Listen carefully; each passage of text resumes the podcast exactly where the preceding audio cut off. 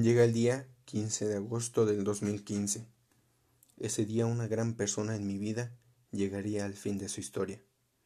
La gran presión en mi pecho de recibir una noticia que cambiaría mi vida. Una pérdida de una amistad tan fuerte es como sentir la gran ausencia de algún pariente de mi sangre. Nunca poder decirle lo mucho que significó, de las veces que me apoyó y no hacerme sentir solo es un nudo en el pecho.